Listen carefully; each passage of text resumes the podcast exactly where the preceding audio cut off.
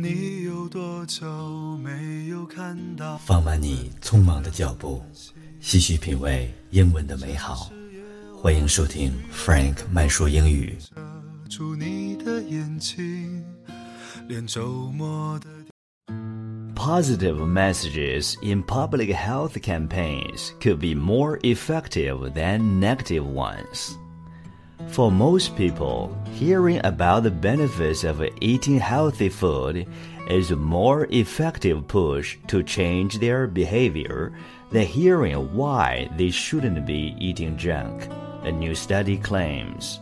This is according to an analysis from Cornell University's Food and Brand Lab of 43 published studies examining nutrition messages of public health campaigns. This is Frank Mars Learning English. I'm Frank Mars, and we're discussing positive messages and positive thinking today. The review found that negative messages like eat healthy foods or lose years of your life are effective for some audiences, particularly experts like physicians or nutritionists who are already knowledgeable in the field. However, positive messages about what someone should be eating and why it is good for them, such as by eating healthily, people can gain positive body image or energy tend to work better for a general audience that is less knowledgeable about nutrition. If you're a parent, it's better to focus on the benefits of broccoli and not the harms of hamburgers, said Cornell marketing and nutritional science professor Brian Wansink. Extending the research into the area of anti smoking campaigns. The report argues that a positive message like, if you quit smoking using this helpline, you can save almost $2,000 a year, will likely be more motivating to its audience than the negative message, smoking kills you, that is more commonly used.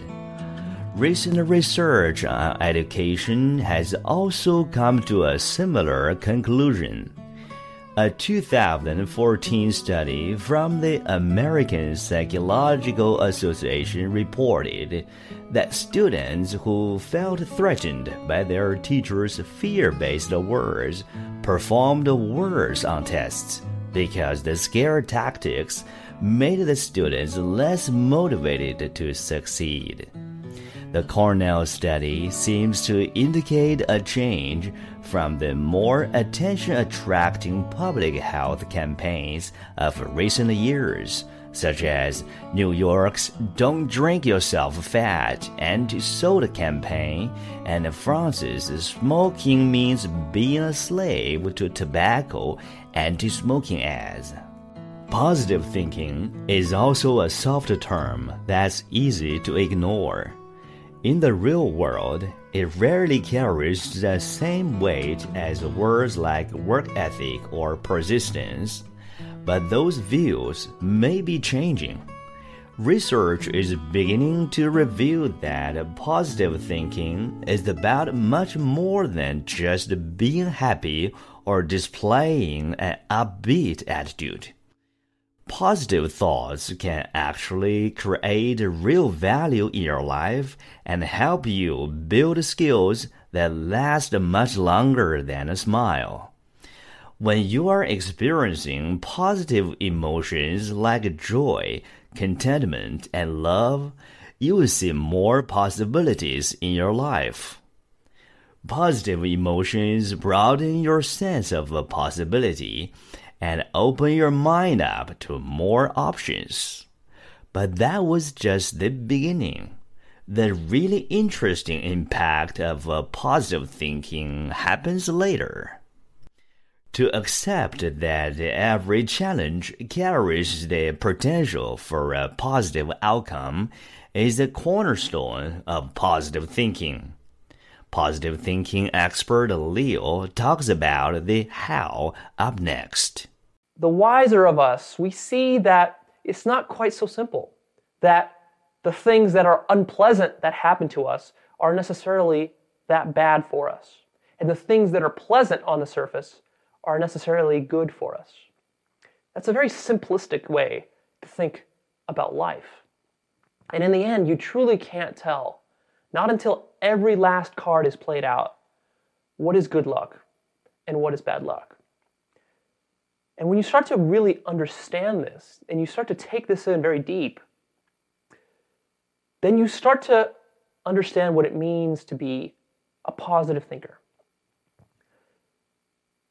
You can get a lot of little tricks out there that will help you to think positively, to be more optimistic.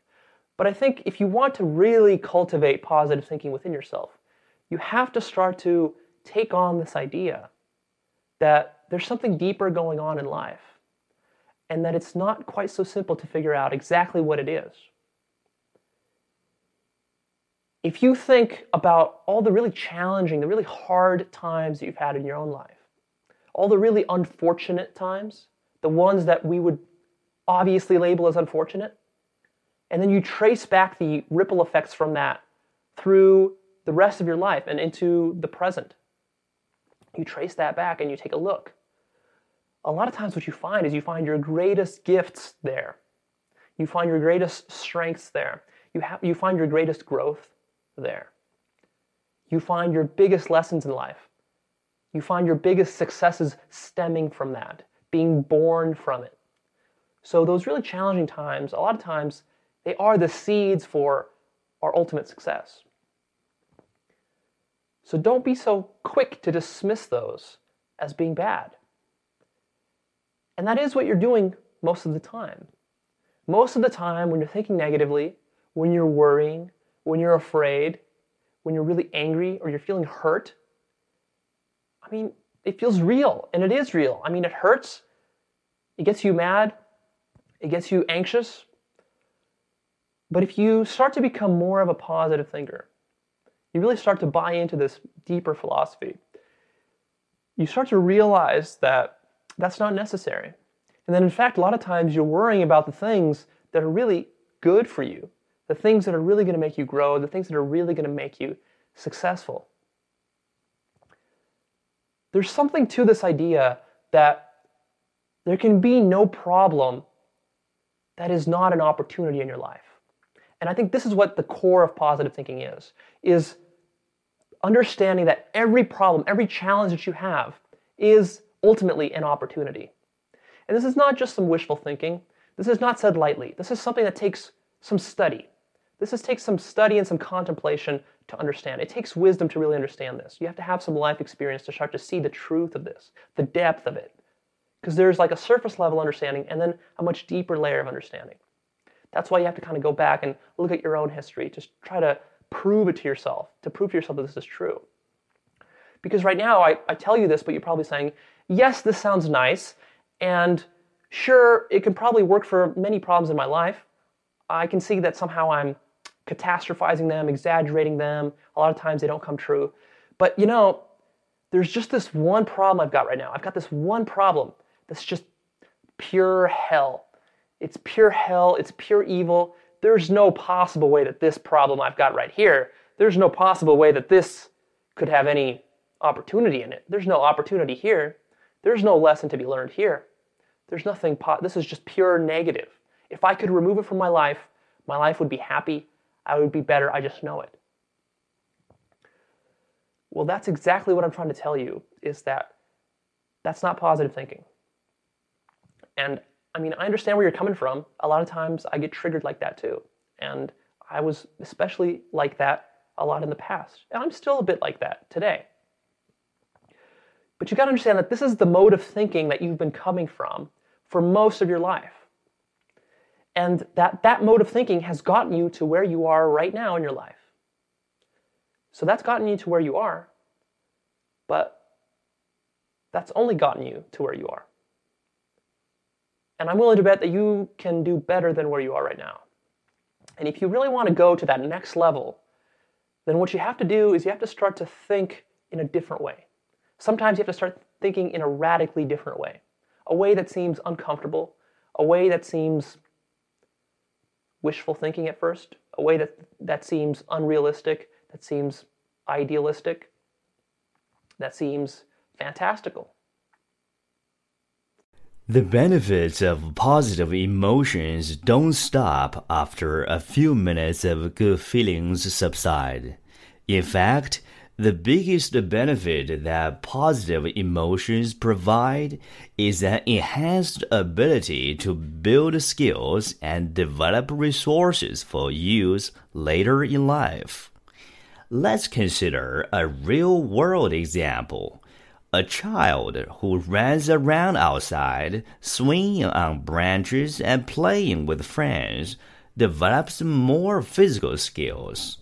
The ability to play with others and communicate with a team as social skills, and the ability to explore and examine the world around them as creative skills.